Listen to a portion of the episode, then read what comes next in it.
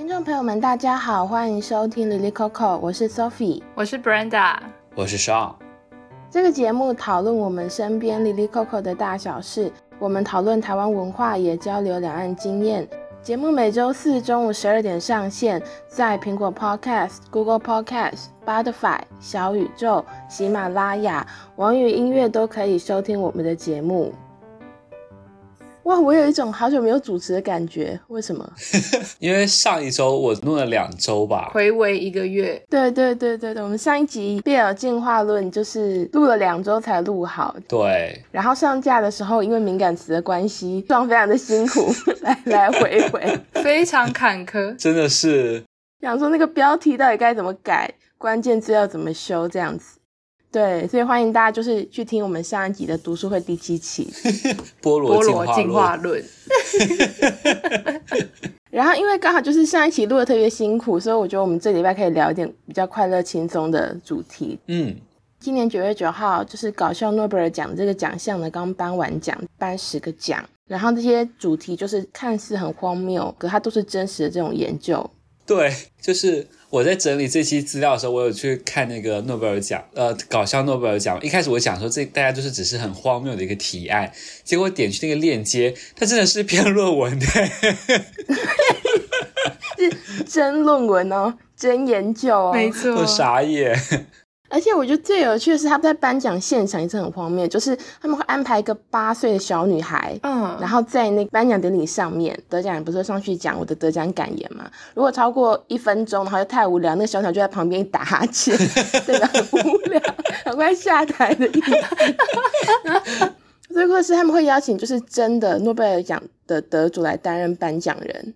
然后真的得到奖的人也获得奖杯，可是他们那个奖杯是他们必须要，他会拿到电子档，然后 把那个 PDF 打印出来之后，然后自己把它组装起来，然后他们也可以拿到钱，可那些钱都是就叫做十万亿假的津巴布韦元纸币，到底哪里？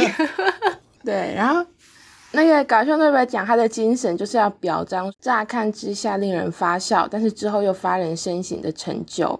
那我们上个礼拜就是把它当小趣事在聊的时候，突然发现我们自己在生活中也有类似这种经验，不一定得奖，可是你就是会偶尔会有一种看似荒谬又搞笑，但是事后回想好像真的颇有一回事的经验这样子。那因为我们为了向搞笑诺贝尔奖靠拢，我们今天分享都是一些这种奇奇怪怪的比赛的经验，或奇奇怪怪的参加活动的经验。对，然后大家今天可以来交流一下，就是在疲惫的生活中可以好好的来笑一笑这样。所以大家大家可以开始疯狂贡献自己有趣的小故事，然后也补充一下，就是搞笑诺贝尔奖，它虽然是真的研究，不过它的题目都非常的有趣。我看到几个蛮有趣的题目，还包括说他们就研究踩到香蕉会不会跌倒。然后，大部分的人是不是使用复杂产品的时候都不阅读说明书？以及调查员工使用巫毒娃娃报复老板的时候是否会有效果？就大概像是这样子的 有趣的研究，然后用很震惊的研究方法，然后来检验它。我们三个人，一个人有挑一个我们自己觉得很好笑的奖，大家要不要轮流来说一下，觉得哪个东西最有趣？我来说，我我看到是今年的搞笑诺贝尔奖，它是医学奖，因为我们上上期不是在讨论自己的小毛病吗？然后我不是有鼻炎，哦，所以你才选这个，瞬间 catch 到我说，他是说鼻子跟生殖器之间的连接，就是。其实，在一八九七年，就有柏林的一位职业的耳鼻喉科的医生就发表说鼻反射神经的理论，他就是假设了鼻子跟生殖器之间存在那种必然的生理连接。应该是这两年就有团队去去试验，去佐证这个到底是不是对的。嗯。然后他就邀请了十八对伴侣，然后要求他们在性行为的五个特定的时间进行鼻功能的自评，就分别是在性行为前、性高潮后立刻、性高潮后三十分钟和一个小时，还有三个小时来做这个自评。然后，然后就会发现说，有鼻塞情况的人在性行为之后，鼻塞的状况确实有获得改善。哎。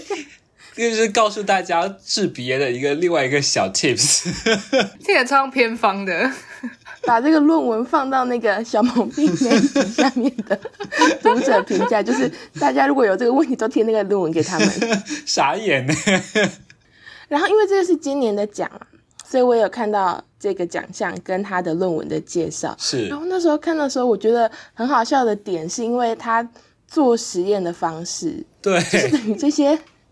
这些受试者，他们要在在性行为的时候，就说性高潮之后，他们就要 填问卷，这个过程很荒谬，你懂吗？就两个人突然清醒哦，然后下去填那个问卷，为了让这个东西有最好的测试的效果，这样听起来很欢乐耶。但我在想说，这到这个是有用的吗？因为。我觉得应该就是，如果他在做性行为的时候，本身鼻子就是没有问题，就本身还没有鼻炎的时候，或者是没有鼻塞，那个时候会不会就是这个到底是有效的吗？他应该找正好在鼻炎发作的时候，然后进行性行为吗？这样的话就是天时地利人和哎，可能会在季节交替的时候开始做这个实验。啊，好好笑，真是对我们来说非常务实的一个实验。对，那 Brenda 呢？Brenda 有看到什么？我的话呢，我要分享的是二零一七年的一个奖项。然后虽然我不是猫派，但是我想要分享的是一个猫猫的主题。嗯，就我们常常会看到猫咪趴在各种东西上面的时候。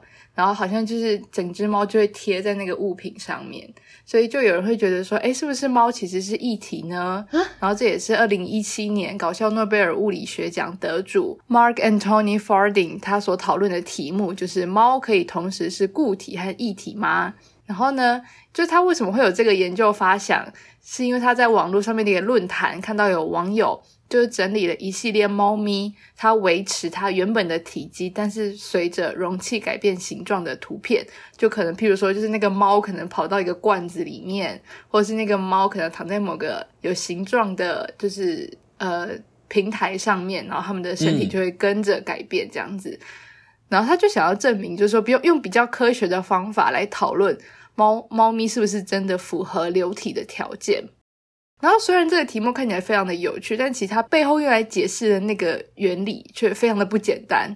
然后也有可能是作为文组的我完全看不懂。那总之呢，就研究者他就是利用流变学来检验猫咪到底是不是液体，然后用一个底波拉数，然后来观察，就是说猫咪到底在怎么样的情况之下。会接近固体，什么样的情况之下会接近流体？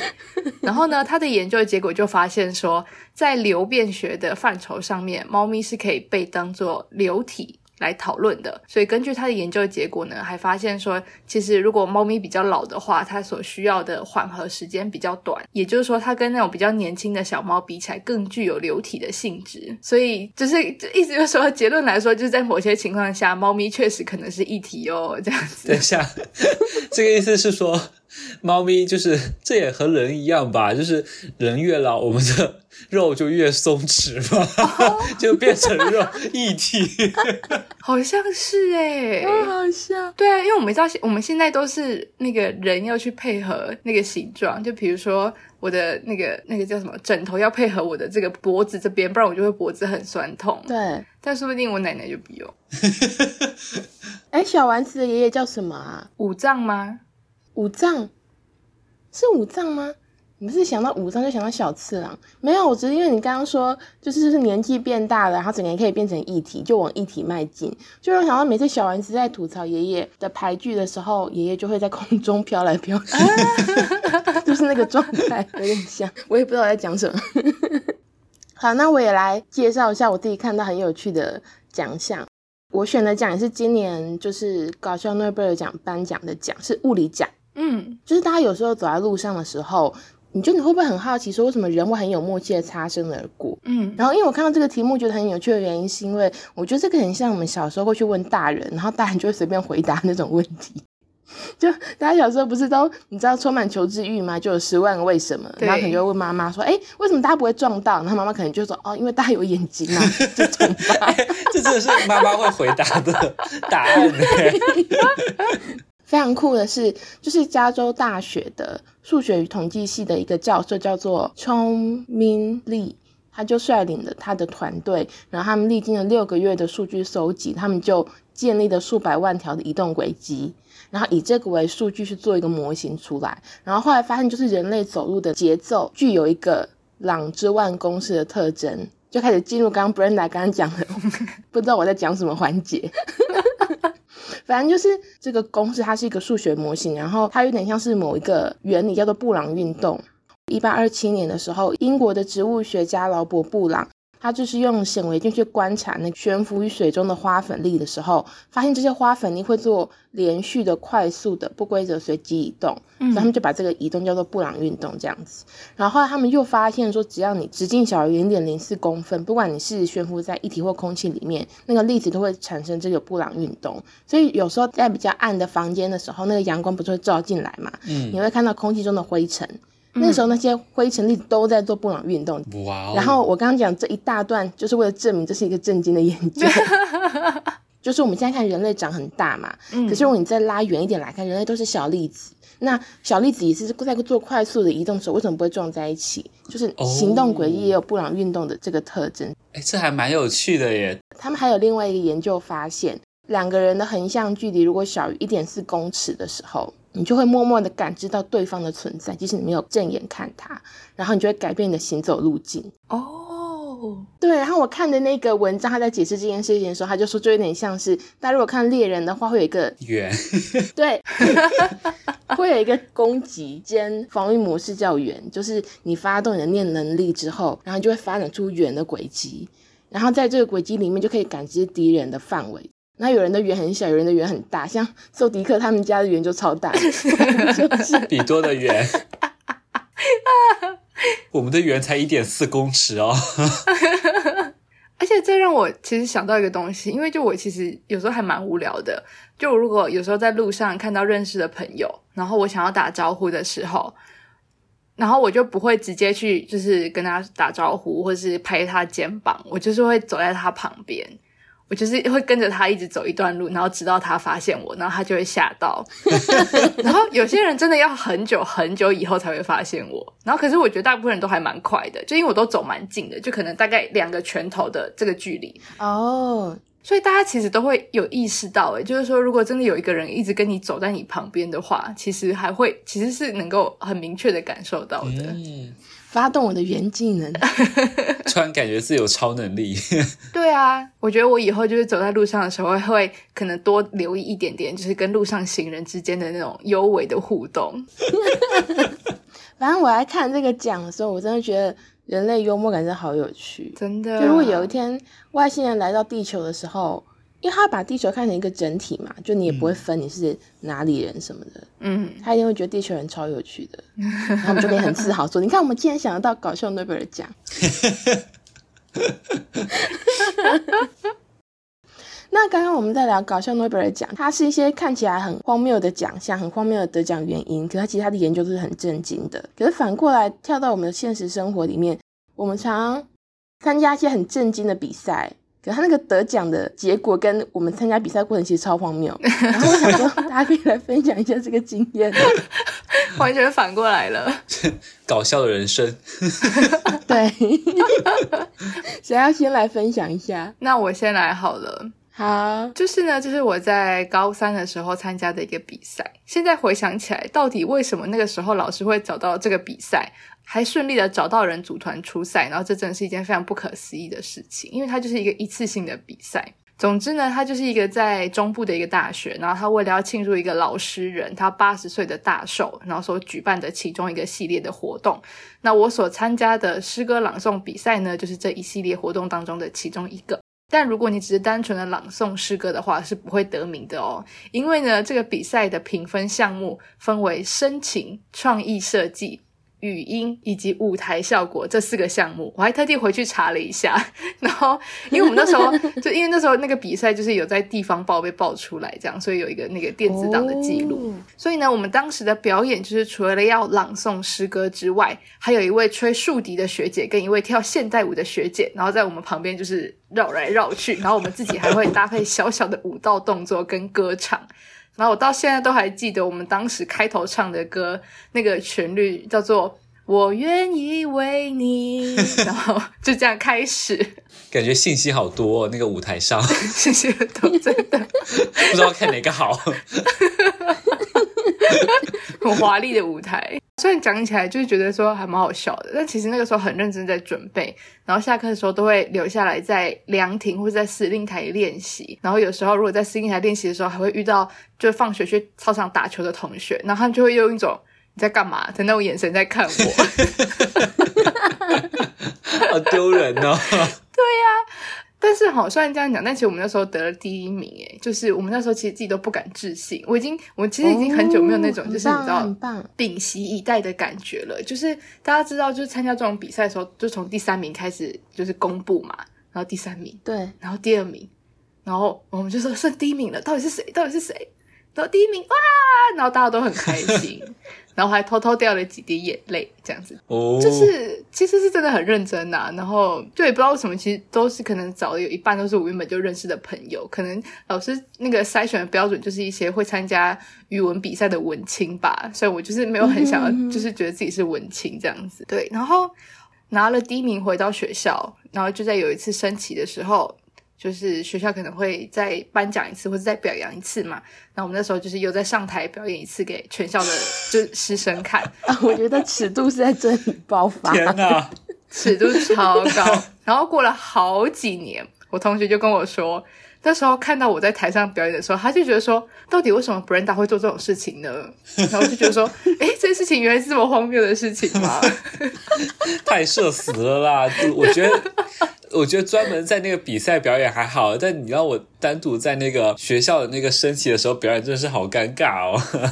而且因为其实啊，就是刚刚提到说，就是这个活动是为了老师人的大寿举办的。对，好，所以就反正我们得了第一名之后呢，我们就要在老师人的那个活动上面，就是在他面前表演他的诗歌给他看。所以那当下你真的会有一种，我好棒，我看到老师人了。我靠我的努力走到他面前，朗诵他的他的诗歌。老师有什么表情啊？我不知道，我觉得他太老了，他就是有一种看起来都没什么表情。老师，这谁？你们是干嘛？对，你我在哪？我在干嘛？他们在干嘛？至少你那个还有所本，就是你还拿了第一名，然后还跟你知道大家很热情的一起练习。我是真的很荒谬，就。对我的比赛就是一个正经比赛，可整个过程会让我觉得很怪。就是我在国中的时候，然后我参加一个比赛，叫做法律达人比赛。然后我也是最近这几天回去查这个比赛还在不在，还在，还在，然后还很震惊的继续被办着。然后长官来宾都会去那边致辞的那种。等一下乱笑就开始对他很不尊敬这样。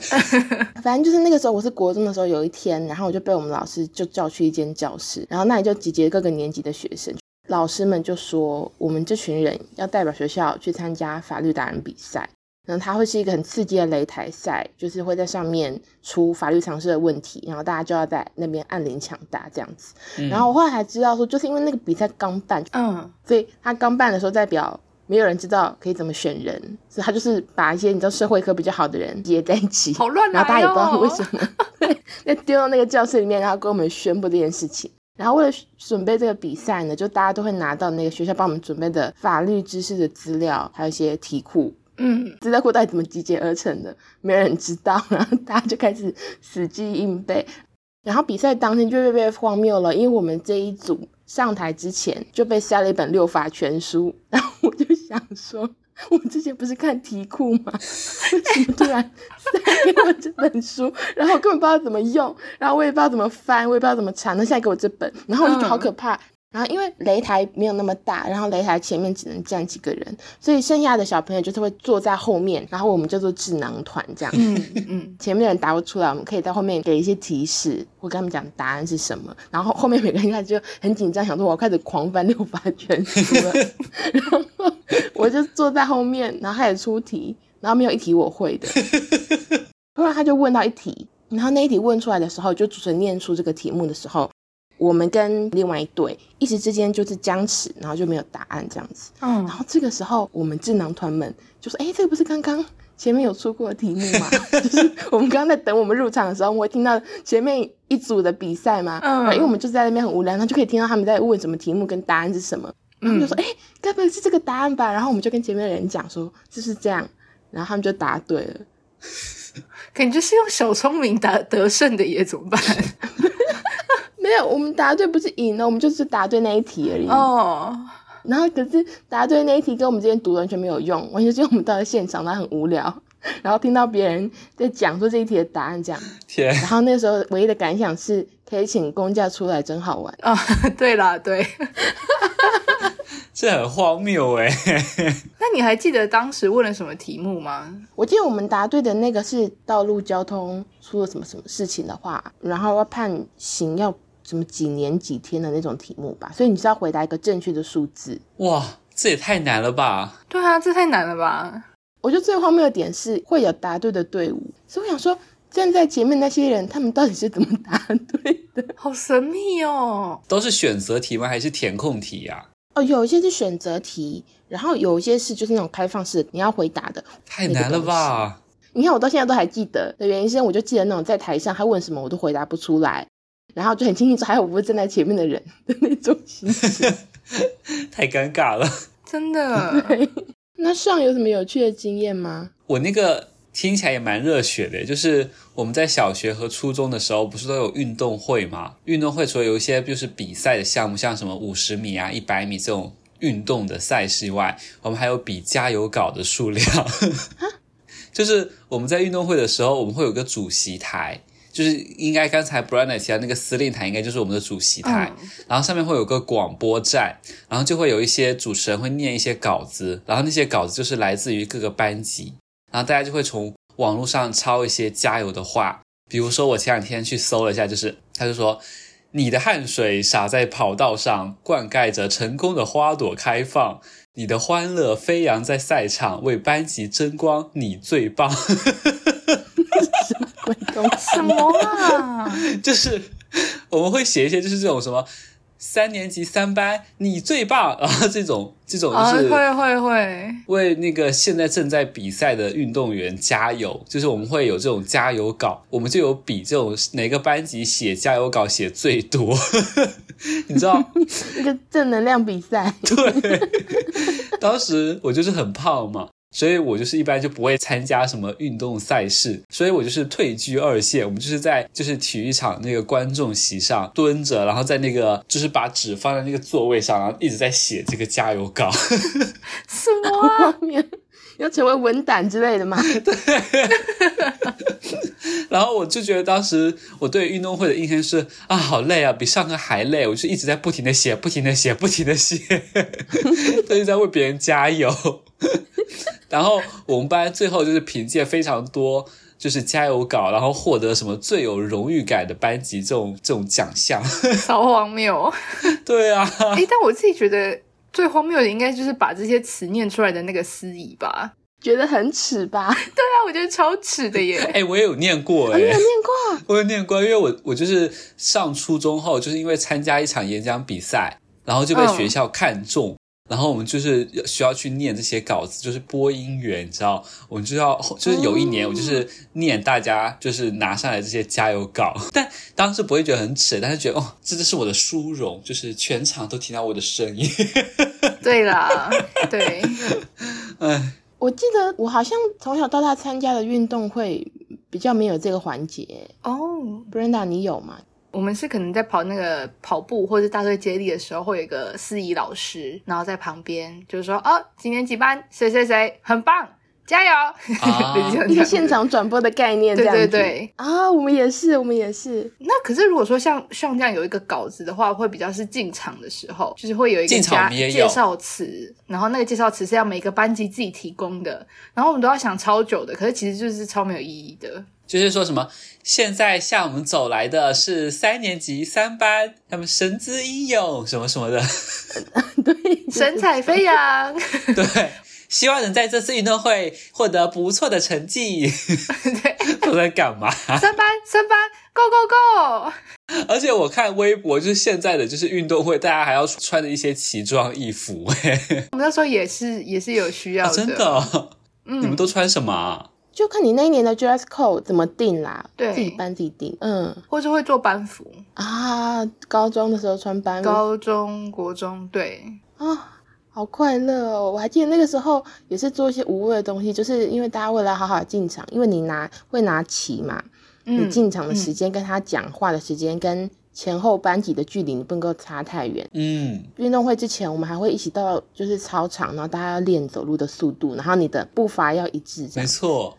哇，还有这种时候，可是那个时候就是这样，因为你有大把时间可以浪费。真的，真的，现在好像不行，对不对？现在会生气，我想说我在干嘛？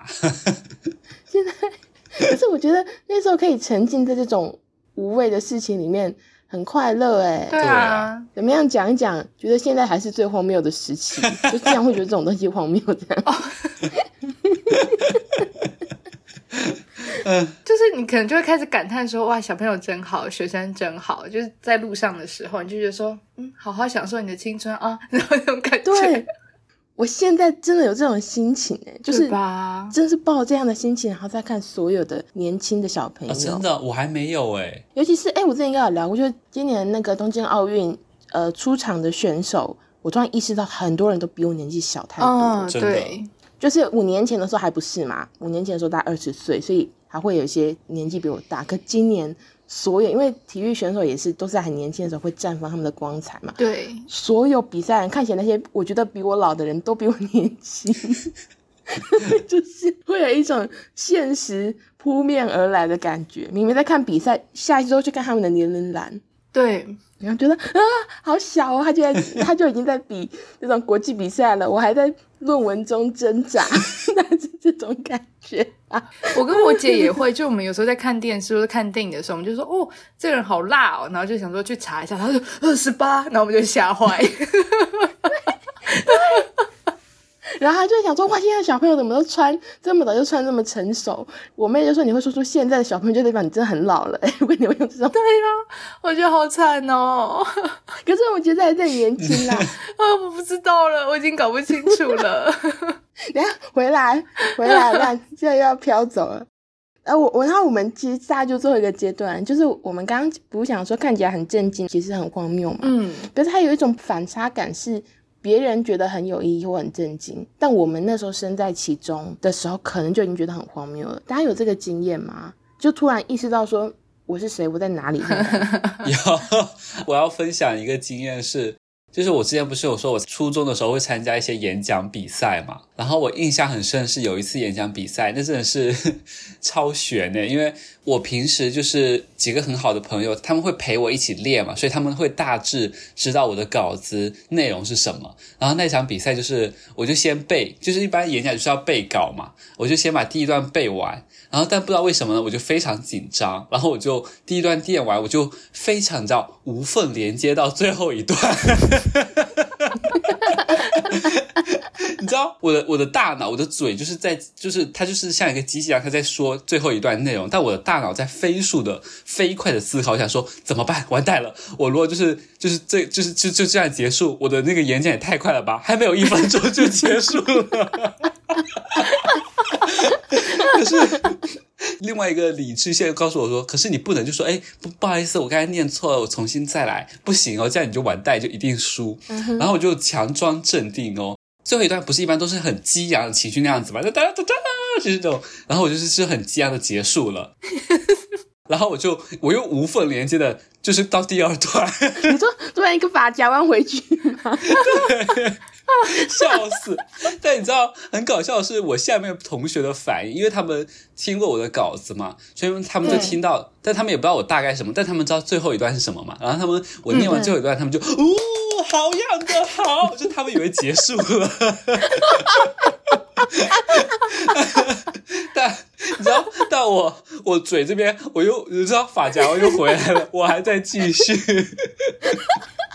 就是很搞笑，好厉害哦！我都不知道我是怎么结尾的，因为我早就已经把结尾词说完了。更搞笑的是，结果演讲比赛我还得奖了，我记得我忘了是第一名还是第二名，反正就是名次也很高，而且 你知道，所以后面就得出演讲比赛真的大家都没有在听你在讲什么，真的耶，因为就完全那个逻辑啊，那个结构都是乱到不行，我都不知道我在干嘛，真的是很荒谬。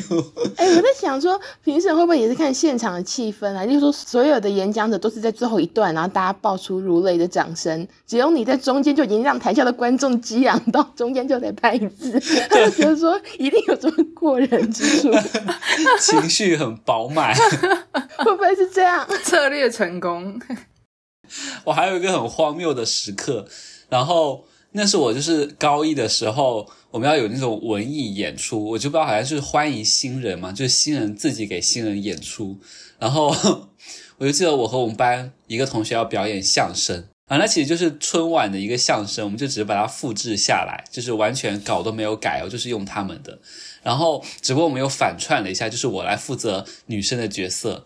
我记得那个相声就是贾玲和白凯南的一个相声，就所以就是我来扮演贾玲，所以我当时就是要戴一个假发，然后要穿裙子。然后你知道那个表演真的很成功，因为我一走出来。我就穿那个那个装扮一走出来，大家就是哇哦，就是要全场欢呼，而且就是当时社交网络还不是很火嘛，大家就是玩百度贴吧，然后我就在我们学校的贴吧看到还有人在讨论那个表演，还有问说那个演员是哪个班级的，想认识他，我想说，嗯，这是我，哇。蛮好的、啊，很厉害。没有，但我觉得很荒谬，是我当时就是在表演那个时刻啦。我觉得我我我都不知道我在干嘛诶，我就是我不知道大家有没有这种感受，就是有时候在一种很热闹的环境，然后你会突然脱离出来，就是置身于那种欢乐的环境之外，然后就问自己说：“ uh huh. 我在我在干嘛？我在哪里？” 也、uh. 也是就是当下对于做这件事情的一种。一个思考，说我为什么要做这件事情，哗众取宠的感觉。用“哗众取宠”这个词吗？哇，那这样子，其他那个艺人或者谐星怎么办？他们就是在做这件事情。哦，我没有，我，我没有，我给大家谐星道歉。我就是说是我啦，不是他们还是有凭自己的本事，就是大家有写稿，但我们就是完全是复制别人的。嗯、我只是靠我一身装扮来取取弄大家，所以我就当时那一刻我会觉得说我在干嘛？不过你是在那个瞬间抽离的吗？就是你是在台上的时候意识到这件事，还是你是下台之后？对，我在台上的，我一一一一边跟我的搭档在那里跳那个二人转，那里哒哒哒哒哒，然后一边想啊，我在干嘛？我好喜欢哦！可是我觉得就是这样，这个事情本身你，你你那时候真的觉得到底是怎样？可是我们现在听着很嗨耶！对啊，这很荒谬，太有趣了吧？我我觉得刚上讲到那个，就是你自己在表演当下，然后你很抽离那个感觉，就是我我自己的经验也是这样。然后我想分享的是我大学的时候就参加就是啦啦队比赛的事情。然后呢，就因为我们大学的时候是一个很大的系，然后有四个班级，每个班六十个同学，所以加起来有将近两百五十个人。所以呢，我们系上有一个传统，就是你大一一入学的时候，就是要跳啦啦队比赛，就是以班级为单位去参加，然后比赛比赢了，你再去参加全校的啦啦队比赛。然后当中最狂热的应该就是我们系了。所以那时候大概差不多一入学就要准备这件事情，然后一路准备到十一月底的时候，然后运动会的时候，然后去比赛这样。然后下课跟假日都要去练习，不想跳的人就要去做比赛要用的背板。总之就是他就会要求说，你每一个人都要参加。然后，如果你不参加，或者你意愿看起来很低的时候，还会有学长姐就说，你不参加的话，你以后可能就是会跟大家就是比较那个合不来哦，或者说你可能就是比较会比较慢融入大家哦，就是这样，就是用语带威胁的感觉，就是认真到还会教练会特别花钱请来，而且那个教练很凶，然后如果你不好好练会骂人，这样子就是逼着大家都是都要非常的投入。就是请教练之外，还要再额外的花钱租啦啦队的衣服，就是那种两节式的衣服，他也没有在管你想不想穿两节式的衣服，他就是租了，那你就是得穿。然后到了比赛前一天，还要早上六七点的时候集合，然后学长姐帮忙化妆，因为这啦啦队的那个妆都要很亮眼嘛，所以就是头上要喷发胶、撒金粉，然后眼影上面也要上亮片等等的，嗯。然后就是那个时候，大概就是因为刚刚说六七点集合嘛，然后可是因为我们校区很远，所以还要五点起床，然后载我载我同学，然后我们去那个地方，然后给学长姐化妆。等我自己变成学姐的时候，我就觉得这一切都超荒谬的，因为我那时候根本也不会化妆啊，然后就是在那边刮她的头发，然后我觉得我在干嘛？一个一代一代的传承呢，对，所以我觉得最荒谬的点可能就在于说，就是我们系会觉得说，透过这个啦啦队的传统，可以凝聚大家的感情，而且就是大家就很引以为傲。但是像我这种一开始进去就很适应不良的人，就是真的也没有想要靠这个东西和大家拉近距离，或者说，即便我想，我可能就是也也很就是做的不好吧？怎么说呢？现在想想就觉得说，你当时就算不参加也不会怎么样。然后，因为可能你自己的朋友圈可能也不是这么在意这件事情的人，或者说也并不是真的觉得说你不参加就会怎么样的人。嗯哼，对啊，所以这边就也跟因为刚开学嘛，跟新生喊个话，就是不参加真的不会怎么样，真的。发到你们新生群里面，大家身边有大学新生的人，趁现在刚刚开学，赶快去跟他们讲。真的，我觉得大家都要听这件事情，不是说什么所有活动都一定要参加。对啊，对对对。Brenda 刚刚不是分享说，啦啦队是你大学的时候是你们学校的大一新生一进来就要参加的比赛嘛？然后我觉得也是，我我们学校要参加的是另外一个比赛，是合唱比赛。然后也是学长姐就会跟你说，这是大家进入大学第一个整个系一起参加的大比赛。然后因为大学的时候你已经不会像以前一样，大家都每天都在同一个教室。嗯，所以如果你要跟同学快速的拉近感情的话，最好要一起来参加这个凝聚大一向心力的这个比赛，这样子。然后因为我那时候的状况，因为我就很讨厌团体活动跟很多人这样子，我想说，即使不认识任何人，我也不要参加这个比赛。好大的决心哦！也还好诶，我觉得我那时候就是不想啊，嗯，反而是现在可能多少会想说，其实我不能拒绝一些跟很多人认识的机会啊，嗯嗯，嗯，你知道，说不定可以认识很有趣的人呢，什么之类。现在反而会想很多，可那时候就说啊，我不想，所以我就没去参加这样子。然后可是我最后就看大家练习跟比赛，所以我就知道他的那个比赛形式大概是怎么样。反正就是呢，我们这个合唱比赛呢，他已经。历史非常的悠久，已经超过了半世纪，所以举办已经超过五十次了。然后他比赛的形式就是说，大家会唱一首指定曲，就是我们的校歌，然后还有一首自选曲，就是大家可以选一首歌来唱这样子。为什么说这个合唱比赛规模很大呢？因为大家除了要一起练唱，然后呃弄和声，就是因为和声可以有不同的写法嘛。然后你还要弹钢琴，就是会有一个负责弹钢琴的人，那还有指挥之外呢，你还有很明确的 dress code。一样是校歌，可是你们怎么诠释它的角度可能不同嘛，然后所以你们会有不一样的呈现方式，还会加入一些舞蹈。为什么都有加舞蹈？对，华丽舞台。对，这个华丽的舞台呢，在前几年就有一个争议，对，反正就直接讲，因为我是读政大，瞒不住了，是不是？对，现在已经瞒不住，因为政大第一任校长是蒋中正嘛。然后那时候蒋中正创校的时候，前身是中央党务学校，然后他四九年来台湾之后也是一样，就是国民党不是一党独大嘛，所以正大校歌就有这些内容，五党、三民主义这些字眼，那还包括他一开始第一句就是政治是管理众人之事，现在的眼光来看，就会觉得说。一群大学生，然后在台上唱这首歌就超奇怪的。就例如说，你就觉得说我不想帮五党唱歌啊，或者是说我们会觉得说政治应该是服务民众吧，怎么会是管理人呢？也就是我们现在会觉得说，官员不是应该公仆嘛？因为大学生已经拿整个社会很多资源了，然后我们还站在台上说我们要管理你们。所以我那时候大一的时候，我就看到这个歌词，我是觉得有点怪啦。然后我觉得如果我去唱的话，可能会有刚刚上前面讲到那个抽离感，就是我为什么要唱这个东西呢？隔年的时候就开始出现那个校歌改革的声浪，因为我觉得大家应该也突然意识到有点奇怪。然后那时候我们学生会就是有推创作校歌的比赛，然后那时候全校的学生都有投稿跟投票，嗯，然后最后就我们就选出了一个新的创作的校歌，叫做《领航》。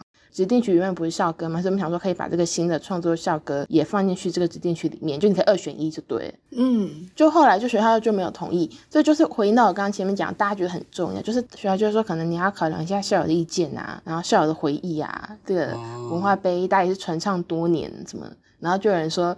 是政治力进入校园之类的。我们上礼拜其实有聊到这个事情，就我们那时候聊到说，哎，如果是民进党，大家会不会抗议？我觉得会啊，拜托，一定会啦。我是一个学生，然后我为什么要帮五党唱歌呢？你不觉得很怪吗？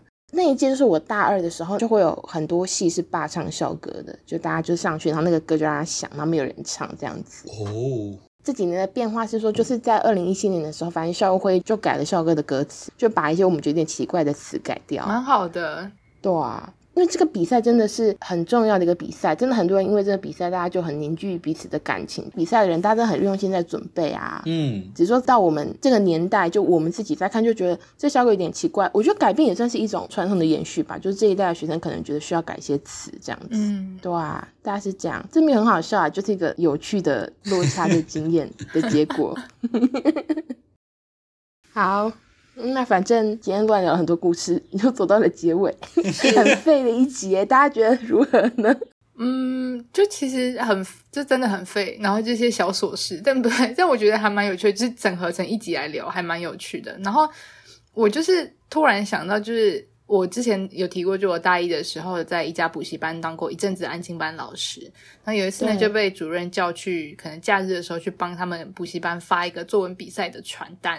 然后那时候是在东门国小那边发，那边就是算是天龙国的一个，反正就算市中心啦。然后通常就是传单大家都爱拿不拿的，嗯、可是那时候那个家长一看到是作文比赛的时候，都抢着要，就是哦，我要拿一张。然后就觉得说，哇，真的是不愧是。天龙国的爸妈，但不是啦，所以这我觉得其实不管比赛再怎么废，只要有那个 title、有名次、有奖金，我觉得都是会有人想要参加的。嗯，然后就所以其实小时候参加很多比赛，真的也不是说自己自己想参加，就是可能你刚好有某个能力，然后你就会被叫去参加比赛了。就像小宝宝也会有宝宝爬行比赛嘛，所以我 我觉得真的好像也不是说自己决定怎么样就可以怎么样这样。就算你小时候拿了一堆奖状。然后出社会的时候，别人会跟你说：“你真的是那种以前的奖状就不要拿出来了。”类似像这样，然后就说奇怪，到底比赛是为了什么呢？所以我也会觉得说，其实不管是参加比赛或是办比赛也好，它可能就是意义本来就是还蛮多元的。所以说不定哪一天我也会需要办个什么比赛，然后来宣传我们公司，花掉某笔经费，或是帮某个老师人庆生。所以如果有那天的话呢，还是希望大家都来参加，也还要跳舞和吹那个乐器吗？就是信息量这么多的表演，我会纳入评分考量。你这是，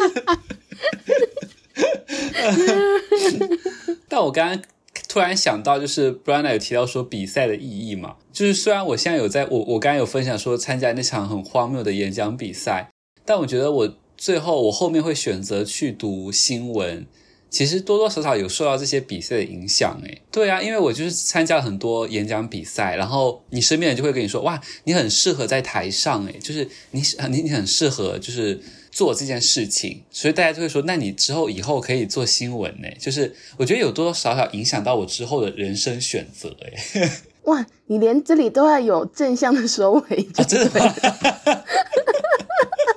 啊 诶，但我对这件事情看法蛮悲观的。我就觉得说，就是你回过头来就发现啊，原来自己的人生是在这这这些东西之下被决定的，或者说被被显露出来的嘛。就是说，说不定其实你有其他的能力，但是因为别人都跟你说你这条路走应该会蛮顺的，你要不要走走看呢？就去。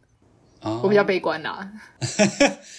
但感觉当时就是那些能力先被看到，就是他可能就是就是你在众人当中，因为你这个能力，你就先。发光了，然后让别人注意到这件事情了，所以他就是影响到之后的一些人生选择吧。我觉得，哎，我觉得这有时候也是，就是有一种命中注定，就是之前 Brianna 提到的宿命论呢。天哪，我觉得我，我觉得我三不五时就要跟上聊天一下，因为我我最近发现我就是一个非常悲观的人，我想什么事情都想的超超级负面的。我觉得我应该偶尔需要跟你聊一下，然后综合一下那个 正反面。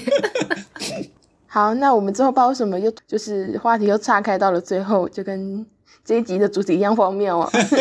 就是这一集我们有很多奇怪的笑声啦，然后希望大家就是就是也可以一起听一起笑，因为听说我们闲聊的节目比较受欢迎，这样。都有听众听众下下面回，天哪，这期节目也是很荒谬。听了一期荒谬的节目，我在听什么？我在干嘛？我在干嘛？我在哪里？所以，如果呢，各位听众有参加过什么荒谬的比赛，或其实你觉得参加过的某场比赛非常有意义，想要扭转于我们对于比赛的看法的话，都欢迎留言和我们分享。是，耶，yeah，没错。那我们今天的节目就到这里。就如果大家有任何想法想要跟我们分享的话，可以在收听平台或是我们的社群平台留言。IG 搜寻 Lily Coco 下底线 Podcast，微博搜寻 Lily 下底线 Coco 就可以找到我们了。那如果喜欢这集节目的话，也欢迎大家把这集节目分享出去哦。那我们下期见，拜拜，拜拜。我很有默契哦。